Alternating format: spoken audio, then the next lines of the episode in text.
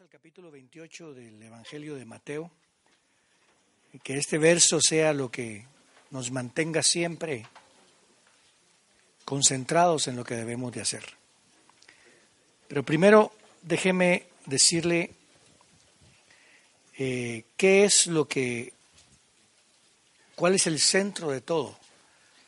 El centro de todo es Jesús. Lo decimos así, ¿verdad?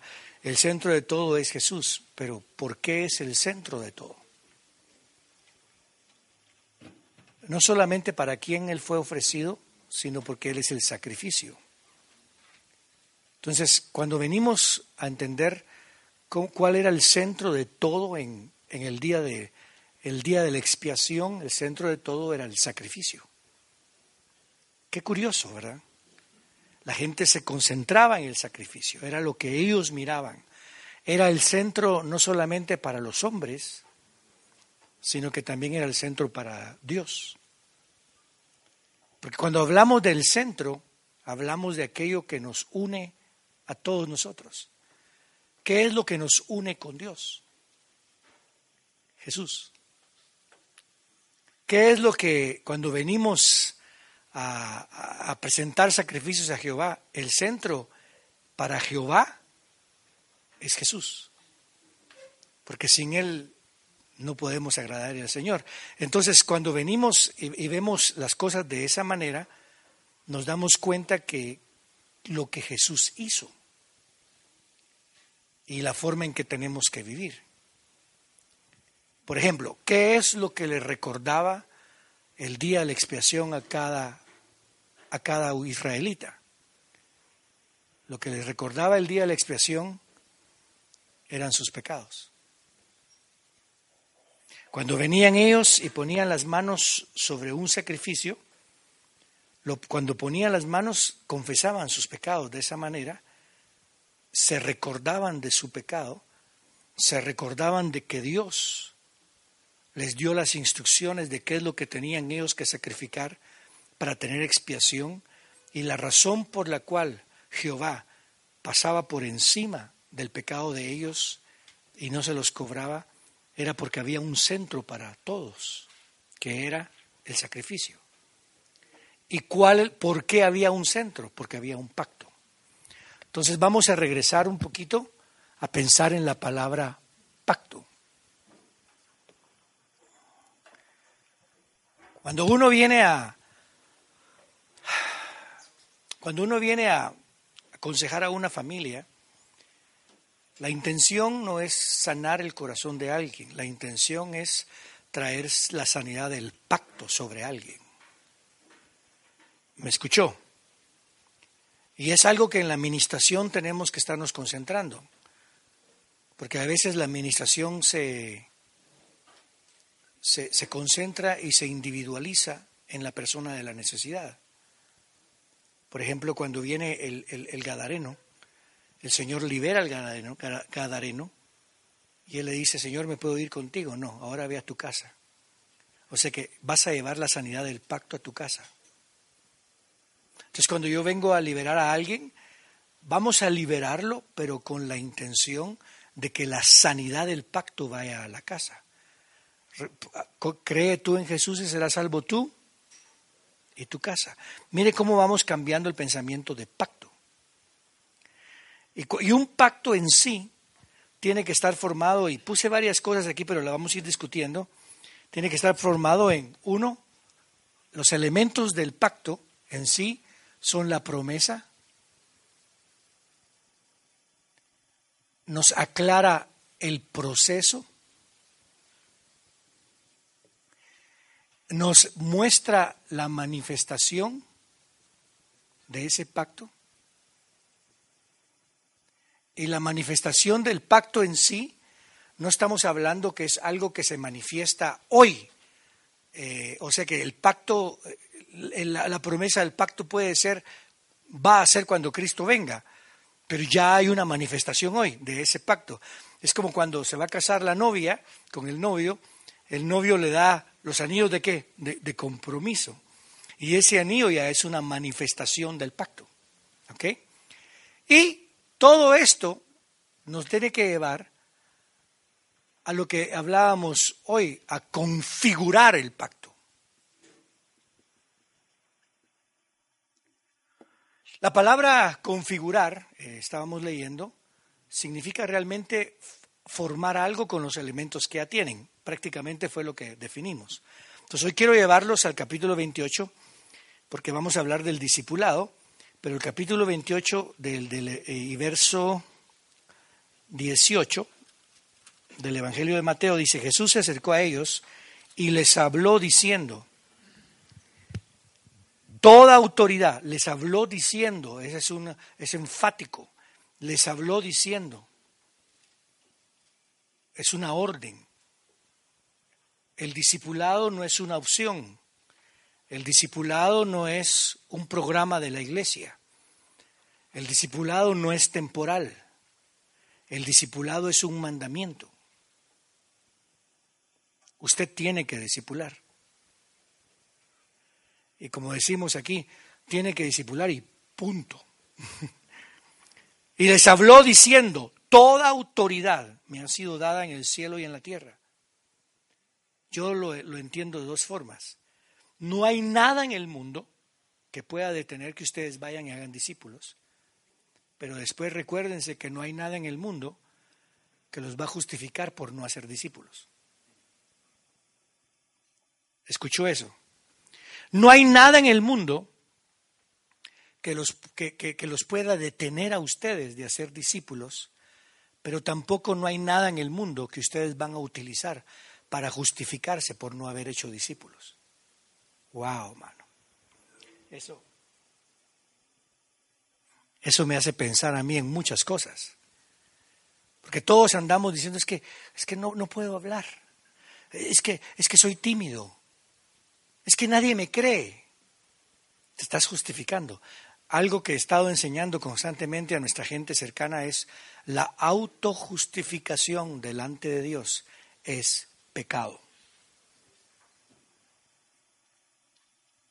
Entonces no hay nada en el mundo que te pueda detener ir a ser discípulos, pero no hay nada en el mundo que te pueda justificar por no hacer discípulos. Por tanto, id. Eso no es por favor, no, id y haced discípulos. La palabra haced es la misma, la, misma palabra, nada más que en griego, no sé si aquí creo que ya era arameo, que se utilizó cuando Dios hizo a la mujer. Id y edifiquen discípulos. Lo que eso quiere decir es que usted no va a ir a un discípulo y ya aceptó, ya recibió al Señor como su Señor, ahí terminó todo. No, se trata de ir formándolo, de ir edificándolo, bautizándoles en el nombre del Padre, del Hijo y del Espíritu Santo. Una versión me gustó porque dice eh, sumergiéndolos en la realidad del Padre, la realidad del Hijo y la realidad del Espíritu Santo. O sea que no es un rito nada más. Yo creo en que hay que bautizarlos en agua y en todo, pero creo que ahí no termina el bautismo, sino que es algo que usted continuamente lo está haciendo pasar a toda la gente y enseñándoles, oiga, enseñándoles que guarden todas las cosas que os he mandado. ¿Qué es lo que quiere decir? Voy a enseñarles a obedecer todo como yo obedezco. Y he aquí, yo estoy con vosotros todos los días hasta el fin del mundo. Entonces, pensando en esto, en el discipulado, me puse a pensar en la configuración la palabra configurar eh, se puede entender de muchas formas, en la forma técnica o en la forma química, pero realmente eh, lo que significa en sí, en, mi, voy a darle mi, mi, traducción o mi interpretación o mi significado humano, ¿verdad? Es un montón de elementos colocándolos de una manera en que agradan y en la cual fue la intención por la cual se hizo. Por ejemplo, si la, hermanita ah, comenzó a hablar de poner huevos y poner sal y poner esto y poner lo otro, y, yo dije, ¿qué, ¿qué, será eso? Pero alguien allá dijo, mayonesa. qué bien sabía cuál era. Pero ¿cuántos sabían que era mayonesa? Eso creo que ni siquiera las hermanas aquí sabían que era la mayonesa. Pero, pero es curioso los elementos que dijo la hermanita y a mí ni se me ocurrió que era mayonesa. ¿A ninguno de los hombres, a alguno de los hombres se les ocurrió que era mayonesa? Solo a vos. Ay, bueno, voy a hablar con tu esposa porque. Se nota de todo eso, ¿verdad? ¿Qué, qué cosas? Pero, ¿cuál era? Tiene que ser ingredientes adecuadamente ubicados y procesados para que den el fruto de lo que se quiere producir. Y tiene que ser agradable. Entonces, cuando vamos al, al discipulado, muchos, la, bueno, voy a, voy a detenerme ahí antes de eso. Por ejemplo, la palabra pacto también habla de un debido proceso.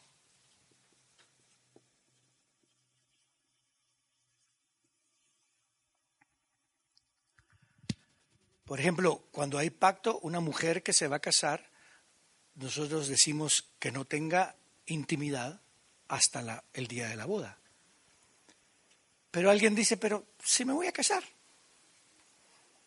pues si de modos nos vamos a casar. Pero hay un debido proceso. La palabra, cuando hay una boda, la palabra pacto, primero es la boda y después la pachanga. Pero yo celebro antes.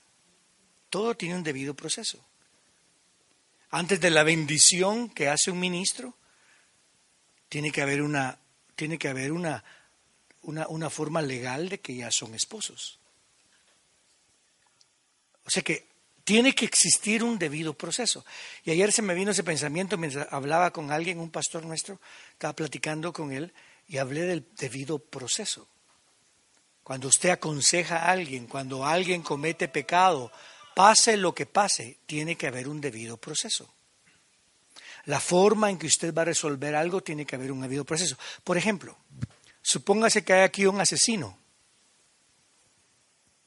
que lo vieron matando a tres personas.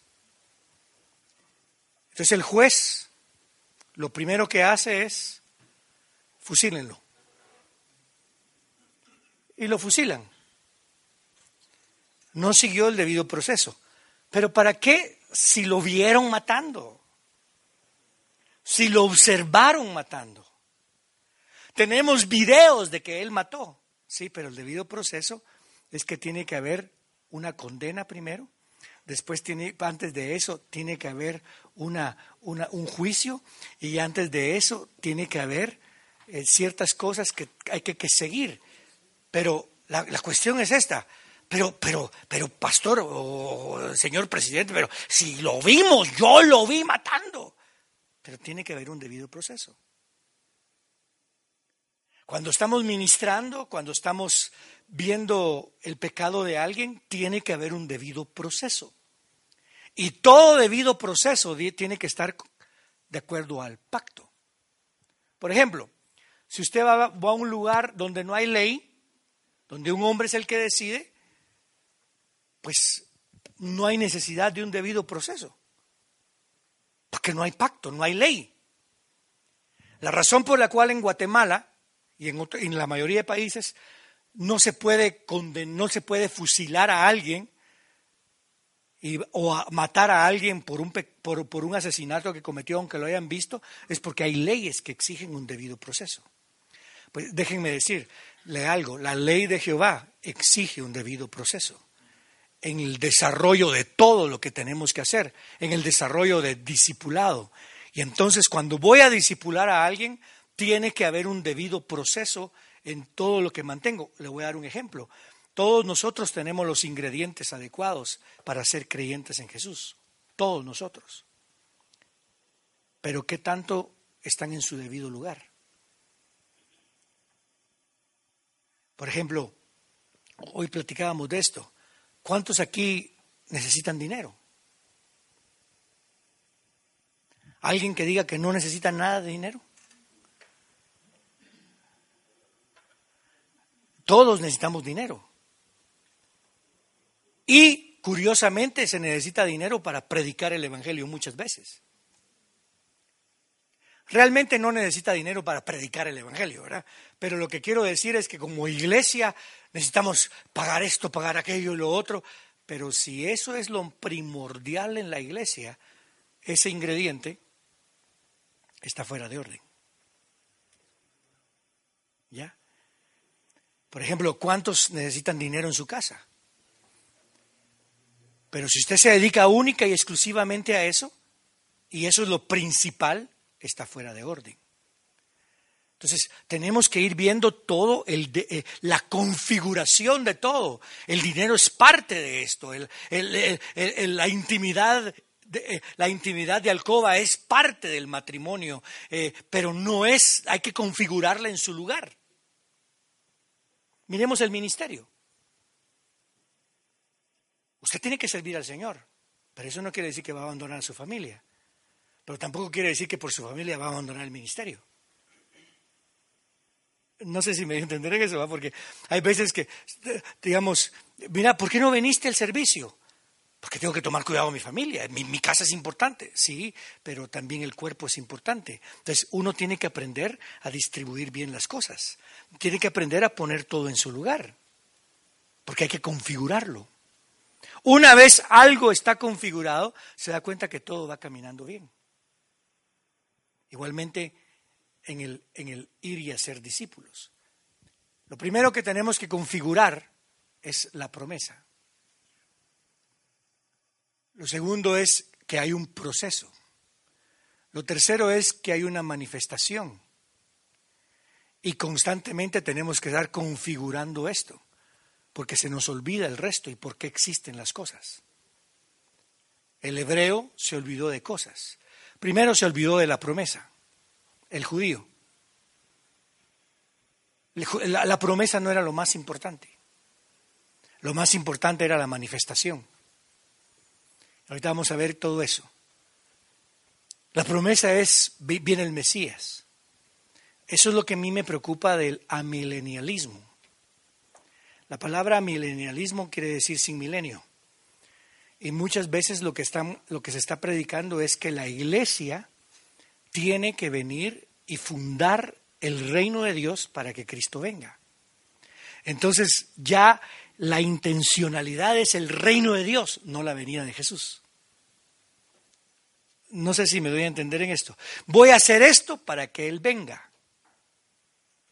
En vez de pensar, voy a hacer esto porque Él ya viene. Son cuestiones que tenemos que ir pensando porque una falta de configuración en lo que estamos haciendo nos saca de una doctrina adecuada. Un ejemplo, estábamos platicando con esta mesa, el pecado original. ¿Cuál es el pecado original? Entonces, eh, no voy a discutir eso ahorita porque realmente no, no conviene en el sentido que toma bastante tiempo por nuestra mentalidad y todo, pero pensamos en el pecado original. Eh, cuando pensamos en el pecado original, la forma en que leemos los textos nos cambia la forma de interpretación. Por, por, el pecado de un hombre entró el pecado al mundo. Entonces entendemos que por el pecado de un hombre entró un pecado en nosotros. No es lo que está diciendo, pero es la forma en que lo interpretamos. Okay. Entonces comenzamos a pensar, sí, pero Jesús nació y nació de mujer. Entonces comenzamos a interpretar para defender cualquier posición que entonces eh, tiene que, tuvo, ella tuvo que ser sin pecado, concebida, ¿ya? Y comenzamos a meter más doctrinas y después decimos, y, no estoy discutiendo si hay o no hay pecado original, por favor, no, no, quiero que se desvíe de esto y disculpe si cometí ese error de desviarlo, pero lo que quiero decir, entonces, si por el pecado de un hombre entró el pecado a todo el mundo, entonces la, la Biblia dice que por Jesús entró la vida a muchos. Entonces, comenzamos ya a interpretar de que porque uno pecó, todos nacimos pecadores, entonces porque uno vivió bien, todos, entonces comenzamos a desarrollar la doctrina de que al final todos van a ser salvos. Y nos, desconfiguramos, porque no es la intención del Evangelio. La intención del Evangelio no es hacerte una buena persona, la intención del Evangelio no es hacerte pensar que hagas lo que hagas o salvo, la intención, pero nosotros como humanos tenemos que volver a configurar todo. Porque ponemos a discutir por cosas, no que no son importantes, pero que no son la prioridad. Sí me, expliqué en esto. Entonces vamos a configurar esto. ¿Cuál es la promesa? ¿Cuál es el proceso? ¿Y cuál es la manifestación? Entonces vamos a ir al libro de Génesis.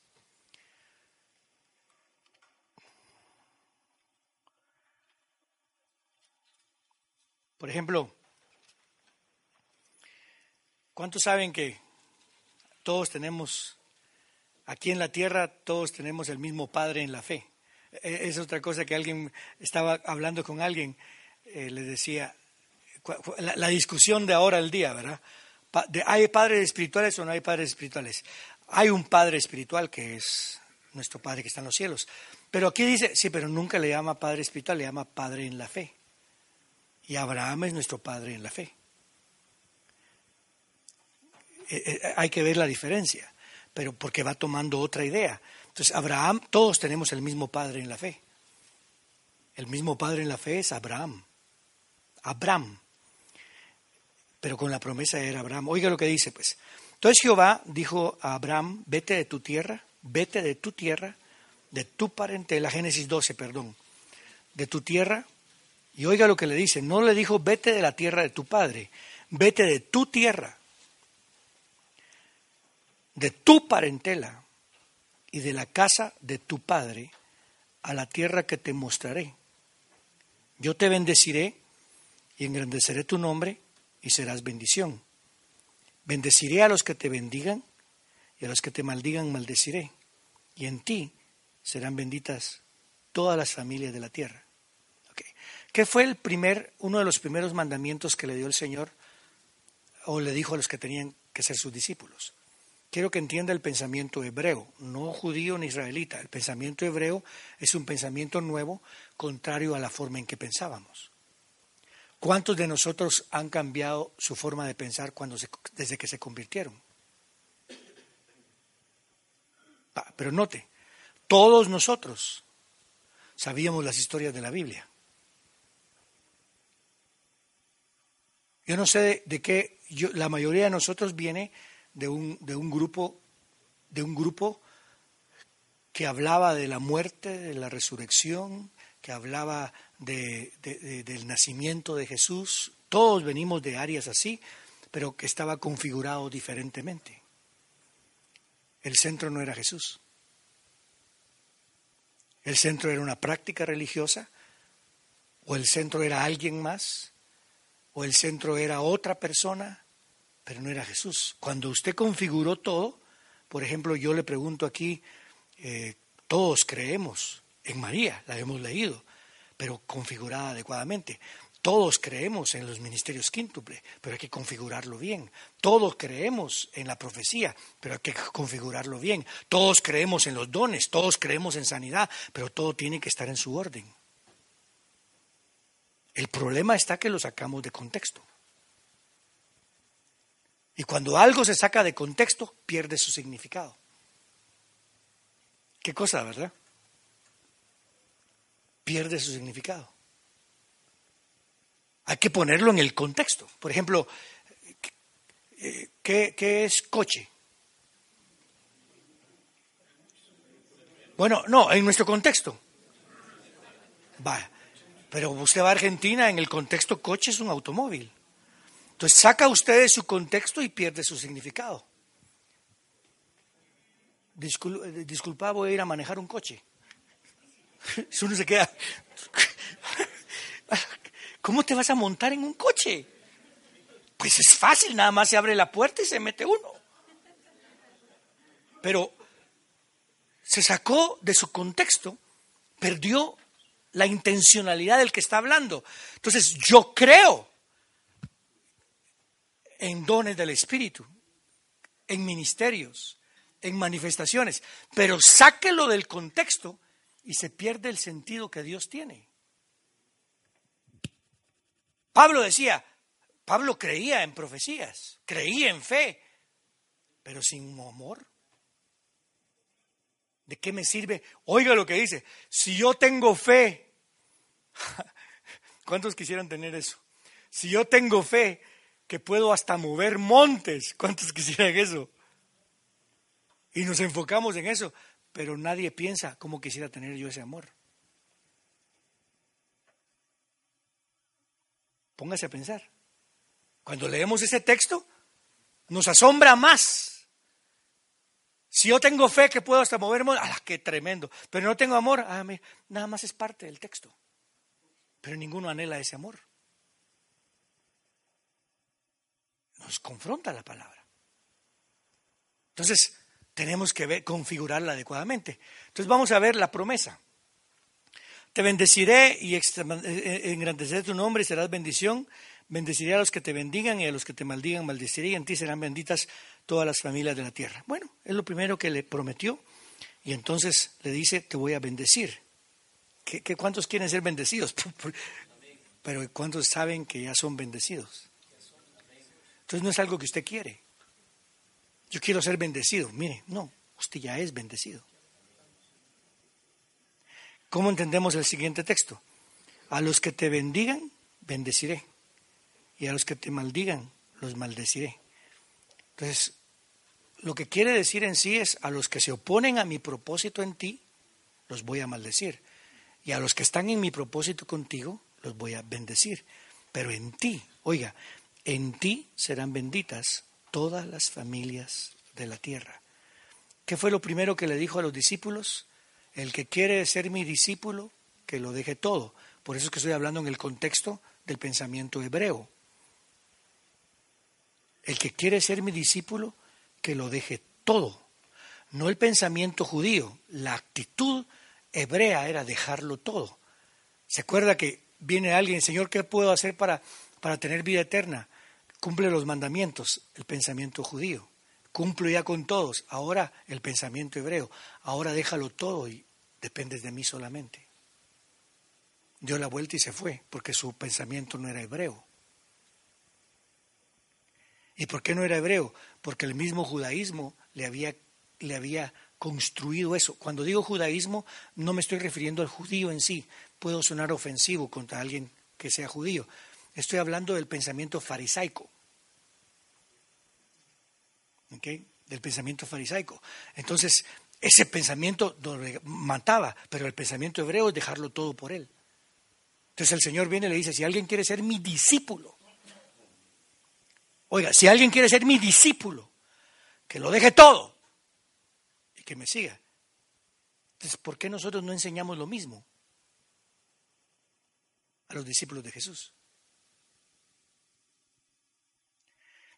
Fíjese lo que le dice, te voy a llevar a una tierra que no es tu tierra, pero vas a dejar tu tierra, vas a dejar esto y vas a dejar lo otro. ¿Qué fue lo que le dijo a los, a los fariseos? Perdón, a los discípulos. Vayan, ¿por qué? Por todo el mundo, dejen su tierra.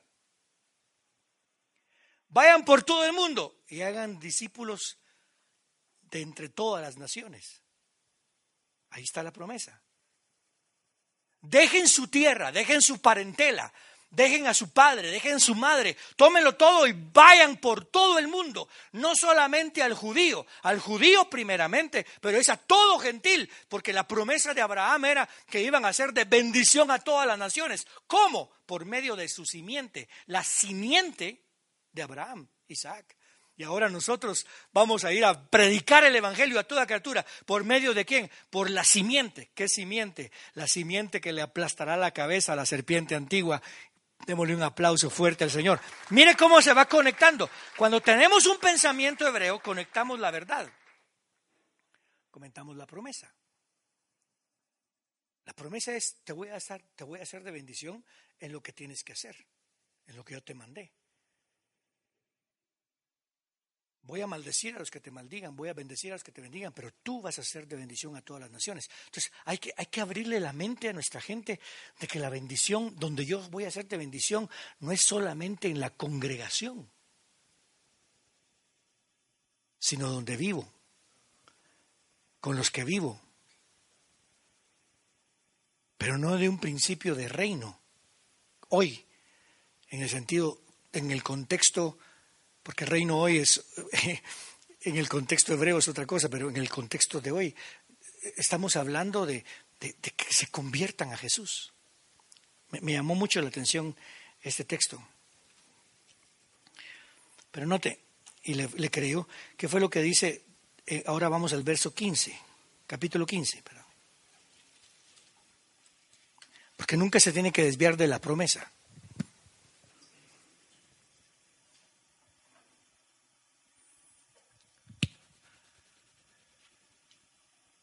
Por cierto, ¿cuántos saben a qué edad se circuncidó Abraham?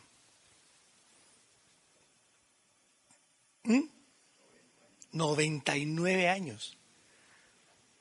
O sea que usted nunca piense que está muy viejo para cambiar.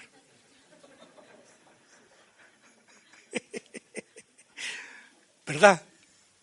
¿Qué cosa, verdad? ¿Se imagina? Póngase a pensar que alguien se circuncida a los 99 años. Wow. ¿Cuántos saben que la promesa de Abraham toca a Ismael? También fue circuncidado. Qué cosa. Bueno, vamos al capítulo 15. Después de estas cosas vino la palabra de Jehová a Abraham en visión diciendo, no temas, Abraham, yo soy tu escudo y tu galardón será muy grande. Otra versión dice, no temas, Abraham, porque yo soy tu escudo y yo soy tu galardón. Qué, cosa más tremenda. Pero oiga cómo responde Abraham, oh Señor Jehová, ¿qué me has de dar? ¿Sabe lo que quiere decir eso? ¿Qué me has de dar? ¿Qué, quiere decir? lea el texto. Oh Señor Jehová, ¿qué me has de dar? Pues continúo sin hijos y sin heredero. De mi casa será Eliezer de Damasco. Lo que está diciendo, mire, no me vaya a malentender, no quiero poner mis palabras en Abraham, pero yo lo que entiendo cuando dice ¿qué me has de dar? Está diciendo, Señor, ¿de qué me sirve todo lo que tengo? Porque no se ha cumplido tu promesa en mí. ¿Cuál era la promesa? ¿Que iba a ser rico? Sí le dijo que lo iba a enriquecer. ¿Que era bendito? Sí le dijo que iba a ser bendito. Pero él andaba buscando una simiente. ¿Cuántos de los creyentes en la congregación, sus hijos andan en el mundo, pero se graduaron, pero tienen dinero, pero se casaron bien. Y eso nos calma. Y eso estamos tranquilos. Porque el ingrediente de la promesa ya no es lo más importante. Y por eso es que uno ya no sufre en Cristo. Supóngase que, que alguien tiene una hija y se casa con el millonario más grande árabe. ¿Cuántos llorarían? Yo espero que todos lloremos. Pero, gloria a Dios. A la gran. ¿Se imaginan con ese dinero todo el evangelio que yo pudiera predicar? Ah, estás espiritualizando algo que no es de Dios. ¿Dónde está la promesa? Que la, que la bendición que has tenido no te desenfoque de la razón por la cual Dios te amó.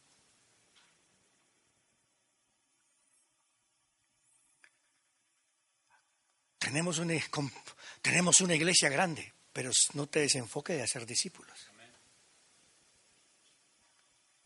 No puedo ayudar al pobre. ¿Por qué? Miren el templo que tengo que sostener. Tu, bendición te está distrayendo de la intencionalidad por la cual Dios te amó. Cuando hacemos un discípulo, tenemos que vivir así para recordarle, mira, Dios te va a bendecir, Dios te va a hacer esto, Dios te va a poner en este lugar, Dios te va a hacer todo, pero eso no es la promesa. Me explico ahora. No te desenfoques. ¿Por qué Dios te llamó? ¿Y a qué Dios te mandó? A ser discípulos. ¿Cuánta gente por un título que le dan a uno en una iglesia se desenfoca de hacer discípulos? ¿Y cuánta gente no prefiere seguir a alguien que tiene un título que a alguien que está funcionando en un ministerio. Hermano, estamos desenfocados. Mire, alguien vino a platicar conmigo, con todo, yo lo respeto mucho y agradezco porque aquí en el IM Central lo traemos. Pero me dijo, mire cómo está Guatemala, pastor, mire cómo está. Y, de veras, hermano, que, que mejor uno no mira, ¿verdad? Porque qué desgracia. Niños asesinados porque vieron a, un, a alguien matar a alguien más. Hijos violados. Eh, corrupción. Entonces me dice, mire, lo que pasa es que la gente no está compartiendo su fe. Hay que compartir más la fe. Entonces yo le dije, pero hermano, los templos y las iglesias más grandes de Latinoamérica están en Guatemala. Cuando usted va a las cárceles, está lleno de cristianos. Sí. Mire, me fui a cortar el pelo un día, lo poco del pelo que me puedo cortar, y me fui a cortar el pelo y cuando saludé a la persona me dijo, bueno, que Dios te bendiga, y me contestó, amén. Entonces le pregunté, ¿tú eres creyente? Y muy buena persona la que me, la que me habló. No me dijo, pero mi tía es. Y yo le escucho eso y se le pegan a uno las cosas. Yo me pregunto, con todo respeto lo digo, ¿a cuántos simplemente se le han pegado las cosas?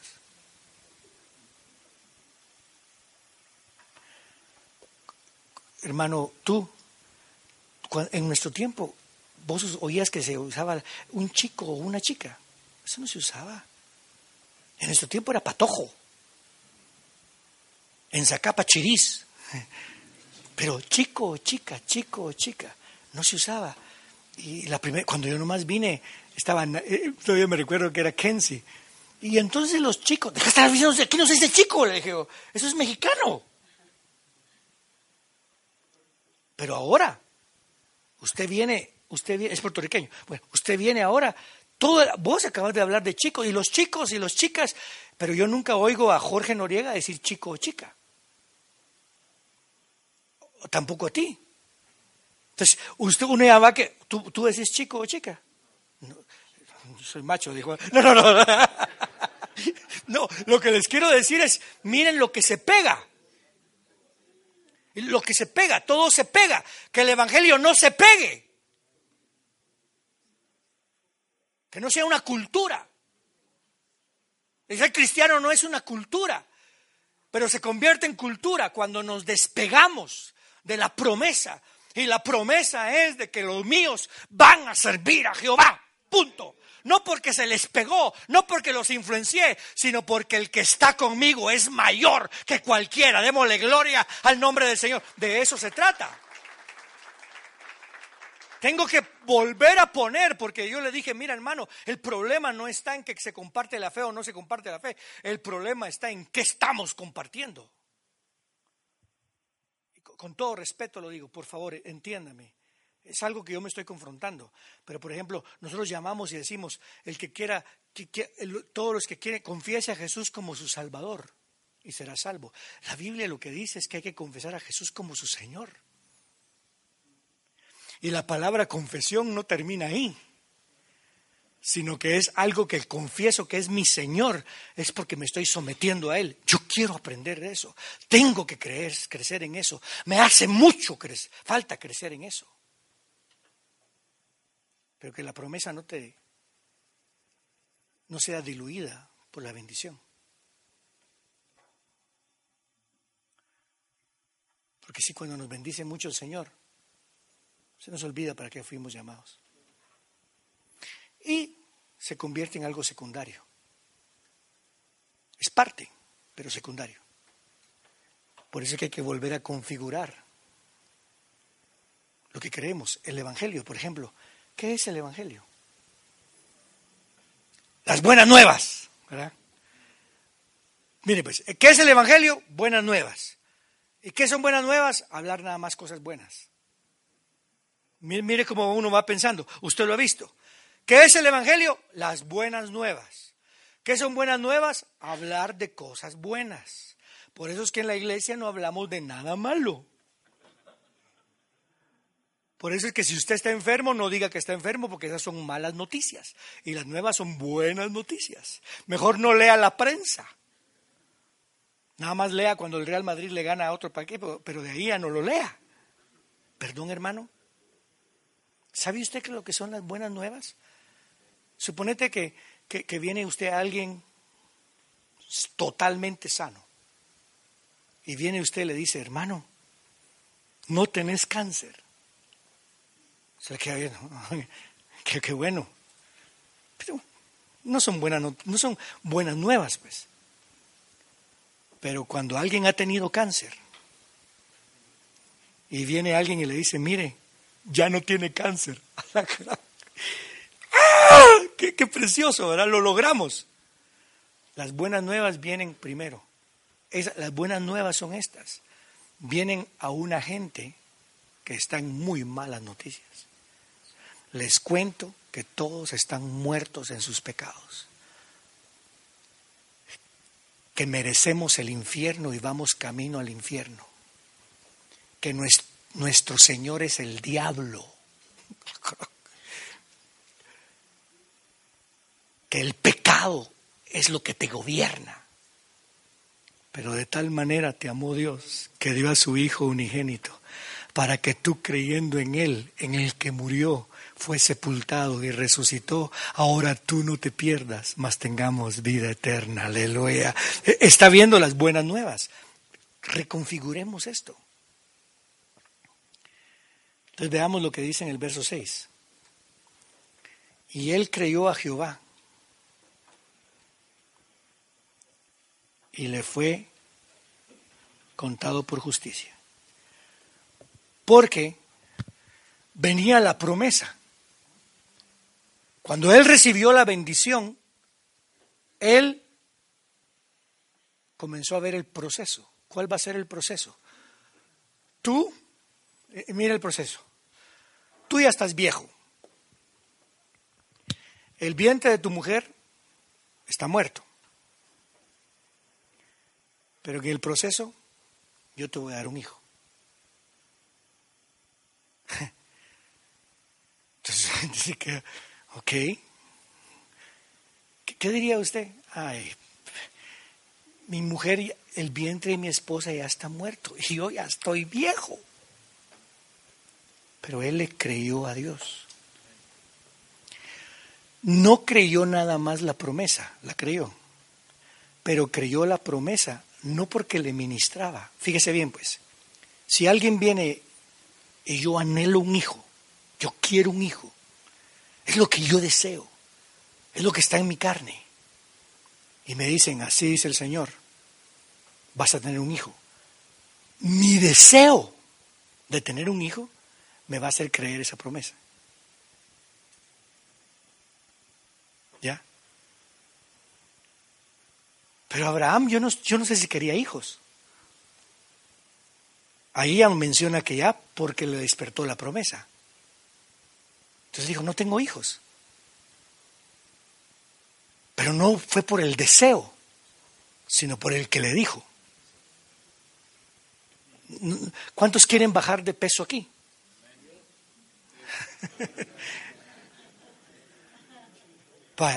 Entonces uno viene y le, y le ofrece, supóngase, viene, viene alguien y le dice, viene alguien y le dice, en la calle, Señor, mire, tomes estas tres pastillas, una al día, y en tres días pierde 20 libras.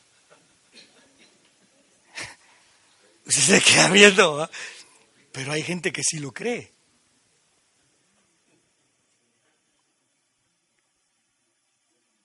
Hay gente que sí lo cree por su deseo. Pero si viene un pastor que usted confía y que ese pastor le dice, tomes esas pastillas y en tres días usted pierde 20 libras. Por supuesto que está mintiendo el pastor, ¿verdad? Pero, pero el hecho de que es el pastor, usted le cree. No sé si me voy a entender en eso. Hay gente que le cree a usted no porque quiera creerlo, sino que le cree a usted porque le ama y porque le cree a usted. Por eso es que tenemos que tener cuidado. Yo recuerdo cuando la, la, la, mamá de una hermana de la iglesia fue secuestrada. Y hablé con, el, hablé con el esposo de la secuestrada y me dice, pastor, yo voy a hacer lo que usted me diga.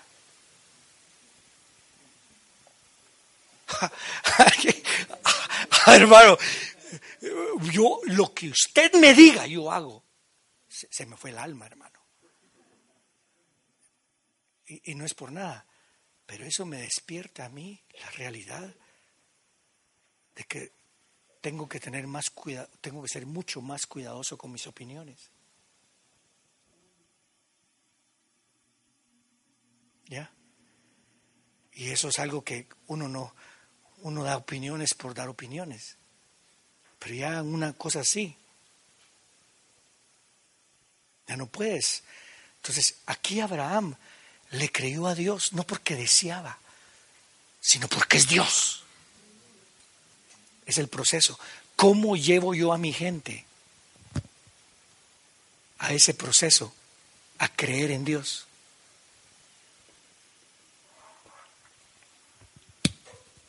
Pero note, ¿será suficiente creer en Dios?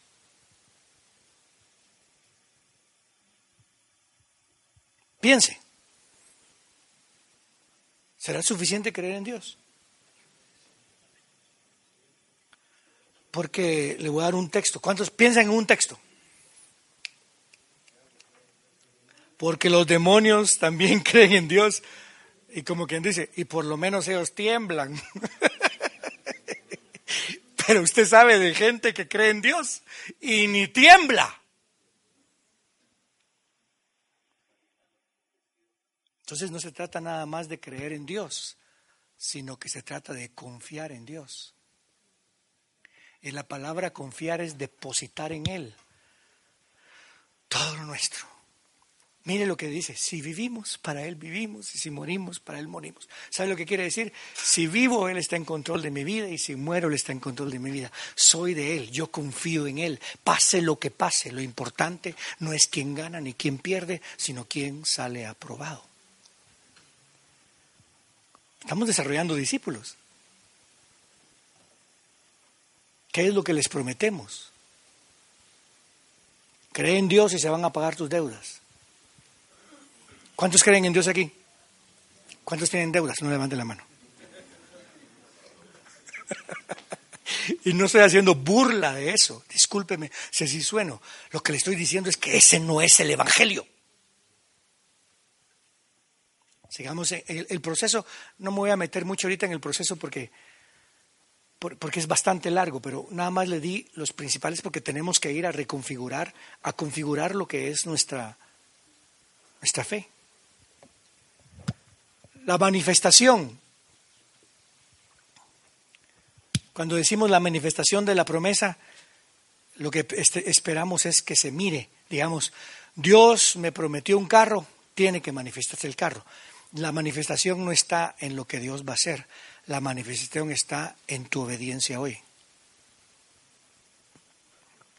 Fíjese su pensamiento. Primero viene la promesa, después viene el, proceso y después viene la manifestación. Y cuando digo la manifestación de qué? De la promesa. ¿En qué piensa usted? En que se cumpla. No. La manifestación de la promesa está en uno.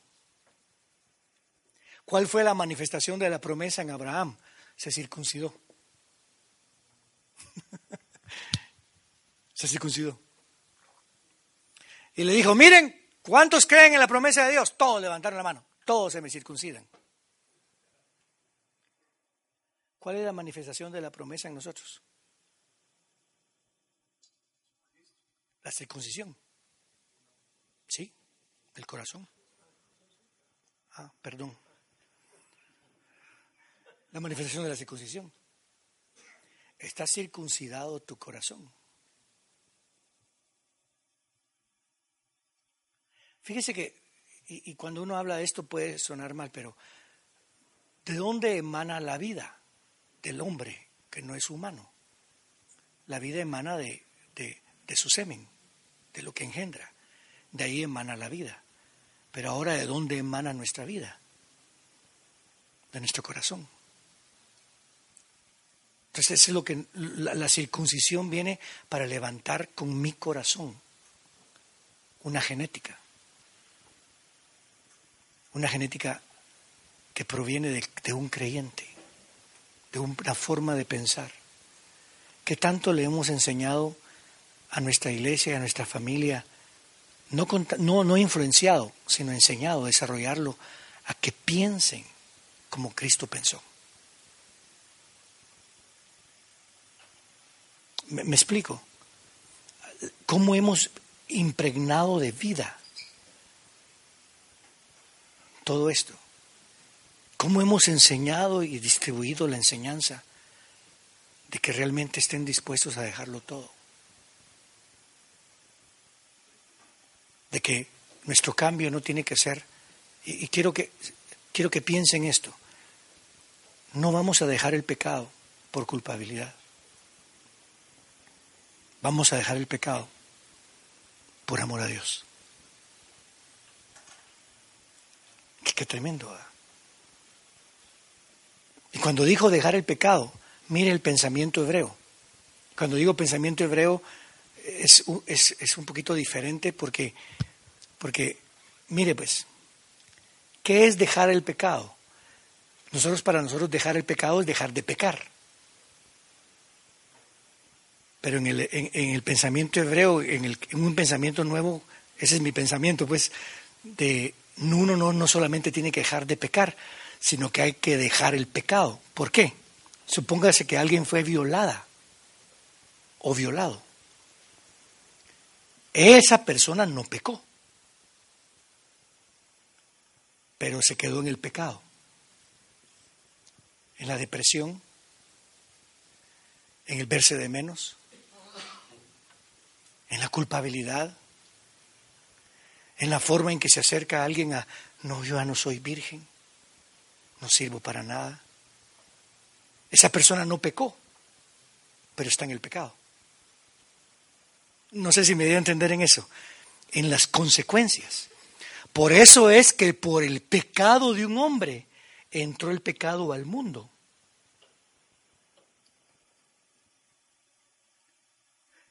En qué pasaba en este mundo.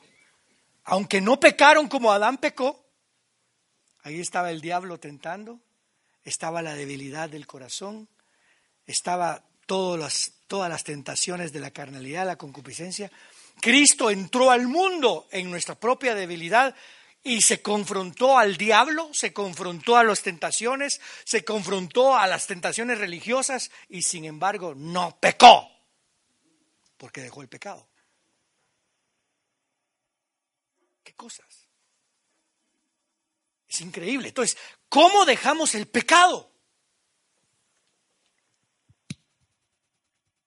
Yo no, estoy, yo no estoy hablando de borrón y cuenta nueva. Yo pequé hace 25 años, hace 30 años, hace 50 años, yo pequé, pero ya está en el viejo. No, no, no estoy hablando de eso, pero lo que estoy hablando es dejar la culpabilidad a un lado, pagar por... Fíjese que, por ejemplo, eh, Saben ustedes que hay, uno que se llama el hijo de, el hijo de, son, of, Sam, el hijo de Sam, que, que, estaba en Nueva York, que fue un asesino increíble.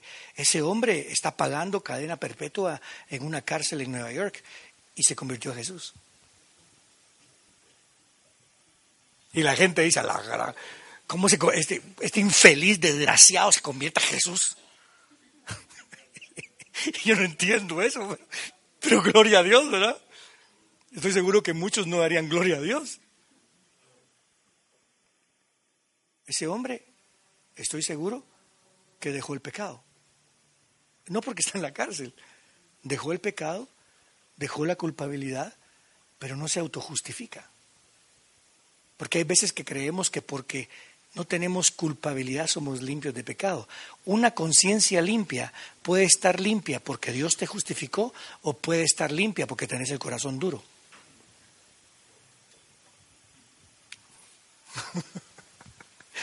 Yo soy bien, mano, yo no hice nada.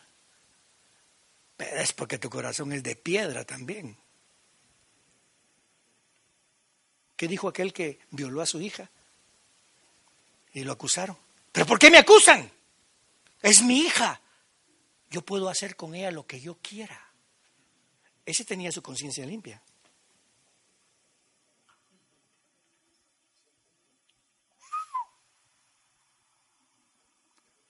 El discipulado te confronta. Todos nosotros tenemos los mismos ingredientes. No te quiero pasar corriendito a, al pacto que hizo el Señor. Verso 9. Tráeme una vaquilla de tres años, una cabra de tres años, un carnero de tres años, una tórtola de tres años.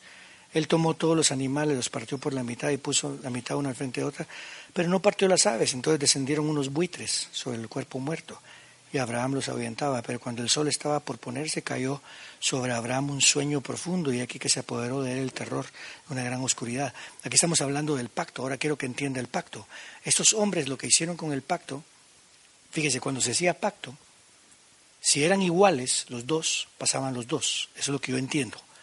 Puedo estar erróneo en eso, pero es lo que yo entiendo. Pasaban los dos. Y cuando pasaban en el medio del pacto, lo que decían es, lo que le pasó a estos animales, que me ocurre a mí si yo rompo el pacto. Pero cuando uno era el rey y había vencido a, un, a alguien en batalla, el único que pasaba era el más débil. Y decía, si yo te soy infiel a ti, lo que, que me pase como estos dos animales. En este caso se partieron y Abraham estaba esperando que viniera Jehová para caminar los dos, tal vez, no sé. Pero vinieron los buitres. Y él comenzó a ahuyentar los buitres porque se querían comer el pacto. Y de repente entró en una, un sueño profundo, que casi, casi quiere decir muerte. Un sueño profundo como el de Adán. Pero no murió, porque estaba en la palabra del Señor. Pero cayó en un sueño profundo. Y cuando mira, solamente Jehová, el más fuerte, es el que pasa. Y lo que está diciendo es, mira, si tú quiebras el pacto, yo pago por vos. Ahora se imagina cada fiesta que celebraba, como decíamos. ¿Sabe por qué se celebra el Día de la Mujer en Guatemala, en el mundo? Por el maltrato que hay. Para recordarles a la mujer que la mujer, a los hombres que la mujer tiene valor. ¿Sabe por qué se celebra el Día del Niño? Por todo el maltrato que hay para que respeten. ¿Sabe por qué se celebra el Día de la Madre? Por el maltrato que hay a muchas madres. ¿Sabe por qué se celebraba la Pascua? Para recordarles a los judíos que Dios los había sacado y que ellos no habían cumplido.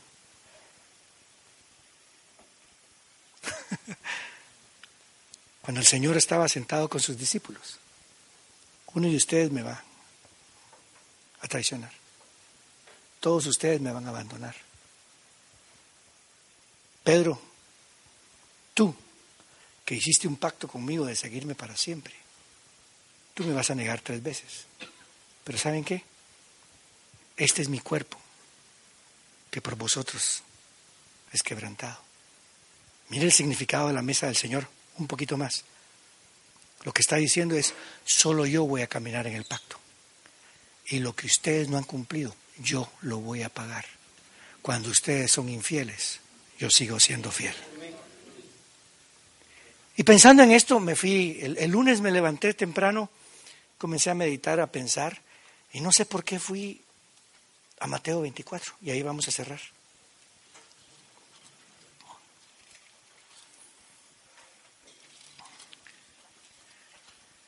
Oigan, discípulos, ¿Qué señal habrá de tu venida y del fin del mundo? Verso 3. Oiga lo que les dice Jesús. Con eso cierro, así que por favor, concéntrese en esto. Mirad que nadie os engañe, Alá. Porque muchos vendrán en mi nombre diciendo yo soy el Cristo. ¿Sabe lo que quiere decir ahí? No están diciendo yo soy Jesús, van a comenzar a decir yo soy el ungido. Yo creo que ya está pasando. ¿eh? Y engañarán a muchos. O sea que su engaño los lleva a engañar a un montón. Oiréis de guerras y de rumores de guerras. Mirad que no os turbéis, porque os es necesario que esto acontezca, pero todavía no es el fin. Se va a levantar nación contra nación, reino contra reino. Habrá hambre, terremotos por todas partes. Pues todas estas cosas son el principio de dolores. Todo eso se entregarán a tribulación y os matarán. Estoy seguro que este texto no lo tiene usted subrayado como que es para usted, ¿verdad? Seréis aborrecidos en todas las naciones por causa de mi nombre. Entonces muchos tropezarán y se traicionarán unos a otros y se aborrecerán unos a otros. Muchos falsos profetas se levantarán y engañarán a muchos. Y por haberse multiplicado la maldad, se enfriará el amor de muchos. Pero el que persevere hasta el fin será salvo. Ahora, quiero llevarlos al capítulo 24.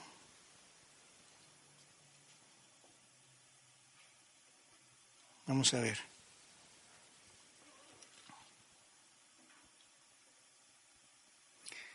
Y verso 27. Porque así como el relámpago sale del oriente y se muestra hasta el occidente, así será la venida del hombre. La venida del hombre es la venida del Hijo, la venida del ungido, el pacto. Porque donde esté el cadáver, ahí se juntarán los buitres. yo no estoy diciendo que esta es la traducción correcta, ¿ok? Pero me llamó la atención. Me llamó la atención de que Abraham, Abraham comienza a espantar buitres.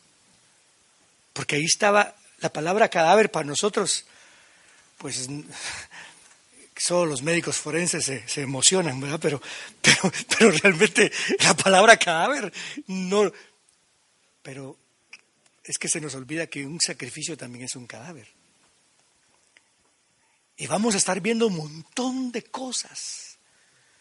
Y vamos a estar tratando de pelear. Pero se va a cumplir que el Hijo del Hombre viene.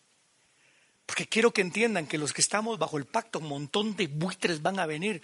Pero ustedes crean que usted no caminó en medio del pacto.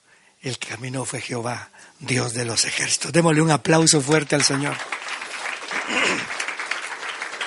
Póngase de pie conmigo, por favor. Y le voy a dar una tarea, por supuesto no es impositiva, pero le quiero dar una tarea. Que piensen esto, hermano pastor, todos los que estamos sirviendo al Señor de alguna manera todos los que estamos en evangelismo, en discipulado, en juventud, en lo que sea,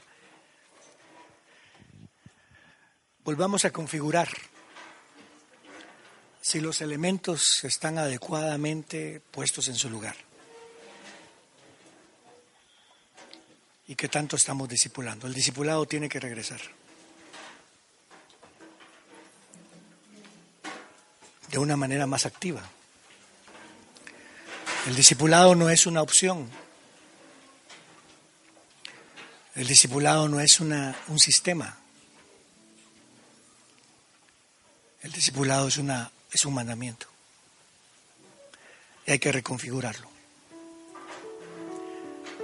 Hay un libro que se llama Reconfiguración, pero no es de eso lo que estoy hablando.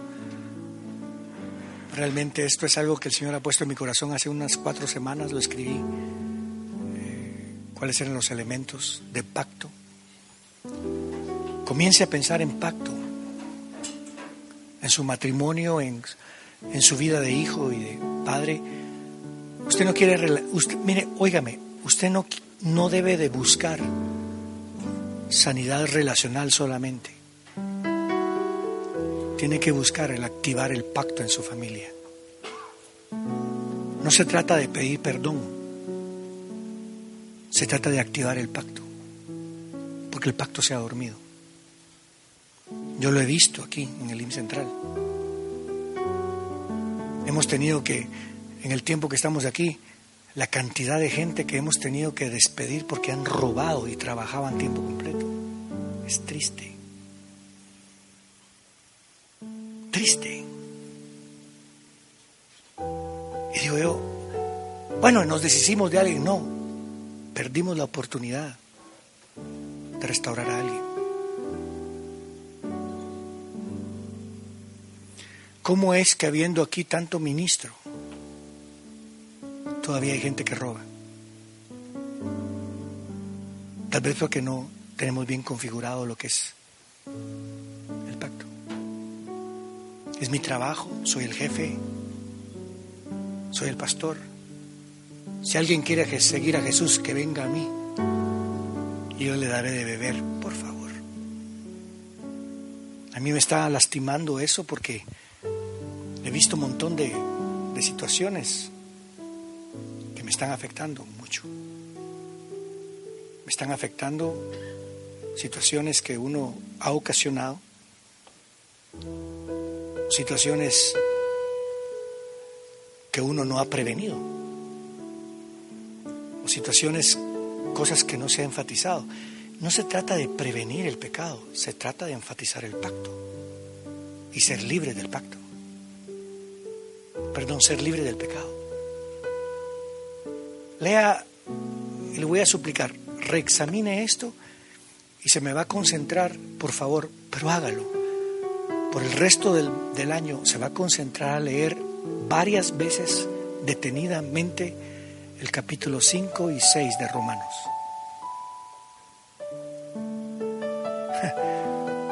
Es que es increíble, porque somos libres del pecado, pero ¿qué significa eso?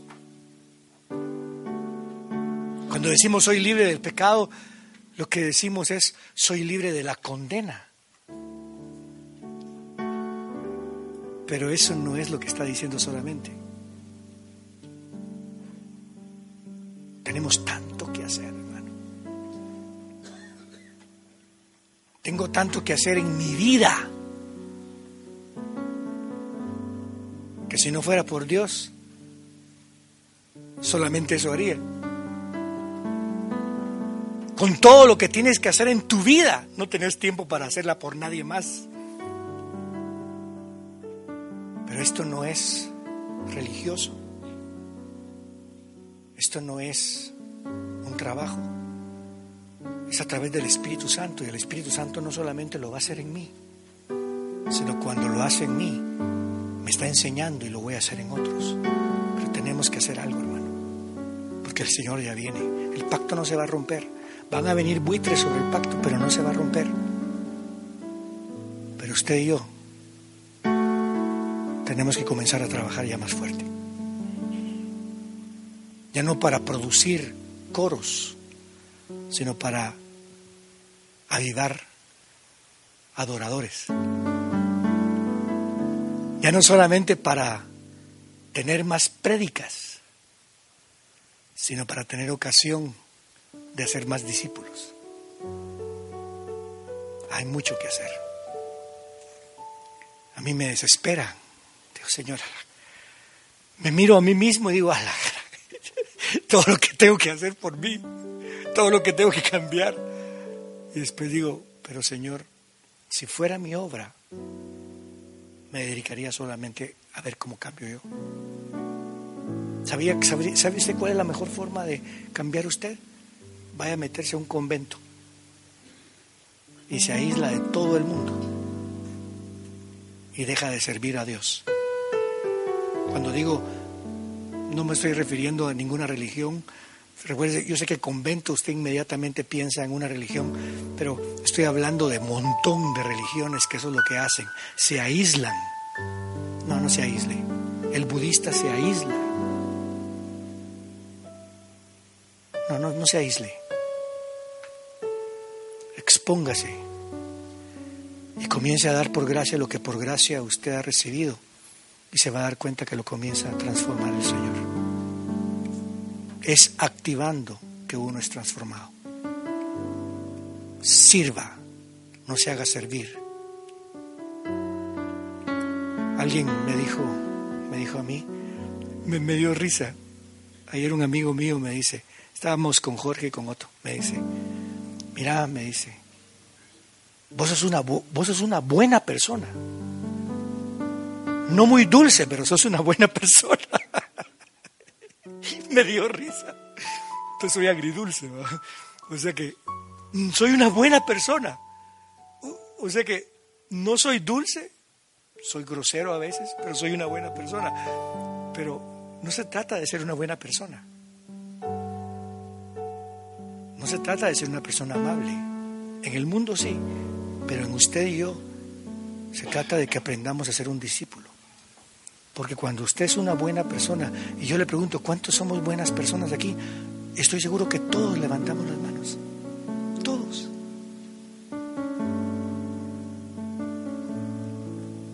Pero de eso se trata. Pero después yo le digo, ¿cuántos no han pecado aquí? Ninguno levanta la mano.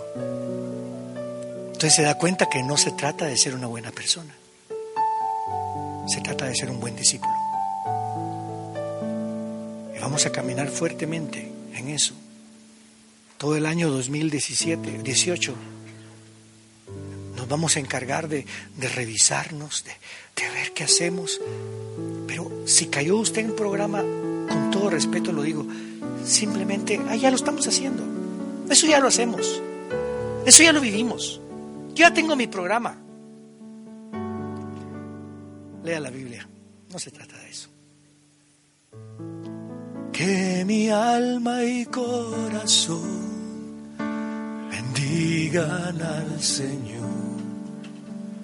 Su nombre santo es. Una nueva canción. Ayer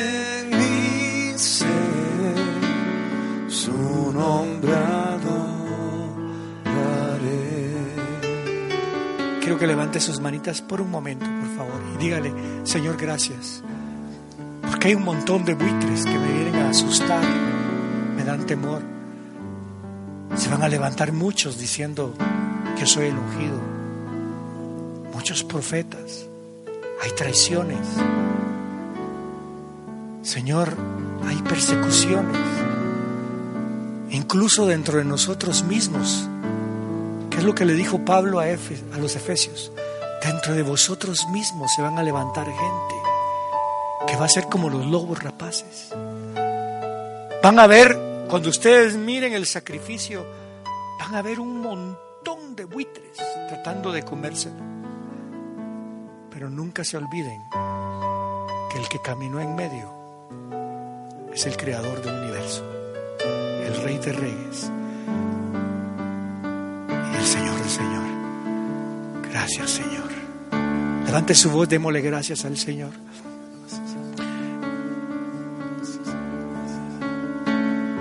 Que mi alma y corazón bendigan al Señor. Su nombre santo